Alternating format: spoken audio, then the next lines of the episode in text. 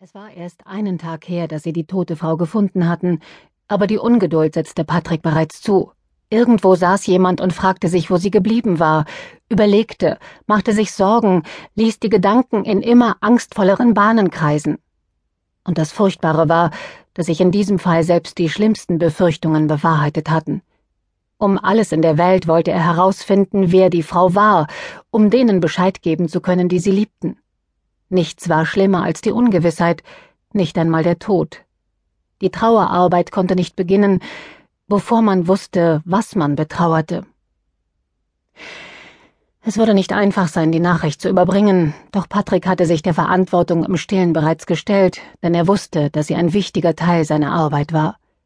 Die Angehörigen hatten ein Recht darauf, doch vor allen Dingen war er ihnen die Aufklärung dieses schrecklichen Mordes schuldig. Dass Martin gestern zu keinem Ergebnis gekommen war, erschwerte die Identifizierungsarbeit um ein Vielfaches. Die Frau war nirgendwo im näheren Umfeld als vermisst gemeldet, und dadurch musste die Suche auf ganz Schweden ausgedehnt werden, vielleicht sogar auf das Ausland. Einen Moment lang hielt er diese Aufgabe für undurchführbar, aber diesen Gedanken verjagte er gleich wieder. Ein schrilles Klingeln von der Rezeption ließ ihn zum Eingang gehen, um den Besucher einzulassen. Normalerweise war das Annikas Aufgabe, aber während ihrer Abwesenheit mussten sie sich einfach gegenseitig unterstützen. Das Mädchen sah beunruhigt aus. Sie war zart, hatte zwei lange blonde Zöpfe und einen enormen Rucksack auf dem Rücken. I want to speak to someone in charge. Ihr Englisch hatte einen starken Akzent, der darauf schließen ließ, dass sie Deutsche war. Mit überraschender Mühelosigkeit streifte sie den gewaltigen Rucksack ab und lehnte ihn vorsichtig neben der Tür gegen die Wand. My English is very bad. You speak German? Patrick dachte an seine alten Schulkenntnisse. Die Antwort hing ganz davon ab, was sie unter Speak German verstand. Er konnte ein Bier bestellen und um die Rechnung bitten, aber er fürchtete, dass sie nicht als Serviererin hergekommen war. Zu seiner Verwunderung bemerkte Patrick, dass er mehr mitbekam, als er zuerst geglaubt hatte, und selbst wenn er nicht jedes Wort verstand, begriff er den Zusammenhang. Sie stellte sich als Lise Forster vor. Offenbar war sie vor einer Woche schon mal hier gewesen und hatte ihre Freundin Tanja als vermisst gemeldet. Sie hatte hier im Revier mit einem Polizisten gesprochen und den Bescheid erhalten, dass er sich bei ihr melden würde, wenn er mehr wüsste. Jetzt hatte sie eine ganze Woche gewartet und noch immer nichts gehört. Die Sorge stand ihr deutlich ins Gesicht geschrieben, und Patrick nahm das, was sie erzählte, äußerst ernst. Tanja und Lise hatten sich im Zug nach Schweden getroffen. Sie stammten beide aus Norddeutschland, kannten sich vorher aber nicht.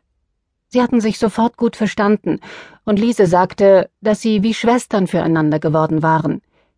Lise hatte kein festes Reiseziel gehabt, und deshalb hatte Tanja vorgeschlagen, dass sie mit zu einem kleinen Ort an der schwedischen Westküste kommen sollte, der Fjällbacka hieß. Warum geradezu Fjällbacka? fragte Patrick, ohne auf die Grammatik Rücksicht zu nehmen. Die Antwort erfolgte zögernd. Das sei die einzige Sache gewesen, die Tanja nicht offen und fröhlich mit ihr diskutiert habe, und Lise musste zugeben, dass sie den Grund nicht genau wusste.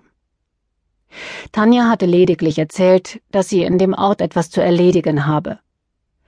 Wenn die Sache erst geregelt wäre, könnten sie ihre Reise durch Schweden fortsetzen, aber zuerst müsste sie etwas suchen, hatte sie gesagt. Das Thema schien heikel zu sein, und Liesel hatte nicht weiter gefragt.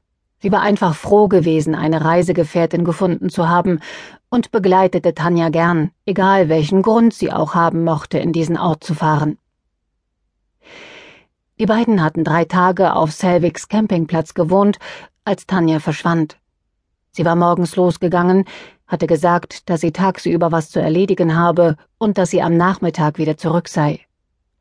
Als sie am nächsten Morgen noch immer nicht zurück war, hatte sich Liese voller Sorge zur Touristeninformation am Ingrid Bergmann Platz aufgemacht, um zu erfahren, wo das nächste Polizeirevier sei. Die Anzeige war aufgenommen worden und nun würde sie gern erfahren, was man herausgefunden hatte. Patrick war verblüfft. Soweit ihm bekannt war, hatten sie keine Vermisstenanzeige aufgenommen, und jetzt spürte er, wie sich in seiner Magengegend etwas zusammenzog. Die Antwort auf seine Nachfrage zu Tanjas Personenbeschreibung bestätigte seine Befürchtungen. Alles, was Lise über ihre Freundin berichtete, traf auf die Frau in der Königsschlucht zu, und als er schweren Herzens ein Foto der Toten zeigte, bestätigte Lises Schluchzen das, was er bereits geahnt hatte. Martin konnte mit dem Telefonieren aufhören, und jemand würde zur Verantwortung gezogen werden, weil Tanjas Verschwinden nicht korrekt weitergemeldet worden war. Sie hatten viele kostbare Stunden vergeudet, und Patrick war sich ziemlich im Klaren darüber, wohin er sich zu wenden hatte, um den Schuldigen zu finden. Als Ernst ins Revier kam, begab er sich mit weichen Knien zu Hedströms Zimmer. Was ist denn so wahnsinnig dringend? Angriff war die beste Verteidigung, dachte Ernst. Hast du vor einer Woche eine Vermisstenanzeige entgegengenommen? Eine deutsche Touristin war verschwunden. Scheiße. Dieser hatte er vergessen. Das kleine blonde Mädel war direkt vor der Mittagspause erschienen, und er hatte sie nur möglichst schnell loswerden wollen, um es noch zum Essen zu schaffen. Es war doch nie was dran an diesen Berichten über verschwundene Freunde und Freundinnen. Meist lagen sie stinkbesoffen irgendwo im Straßengraben, oder sie waren zu irgendeinem Jüngling mit nach Hause gegangen. Verdammt auch, für diese Sache würde er büßen müssen, das war ihm klar. Wieso hatte er das aber auch nicht mit dieser Frau, die sie gestern gefunden haben, in Verbindung gebracht? Ja, hinterher ist man immer klüger.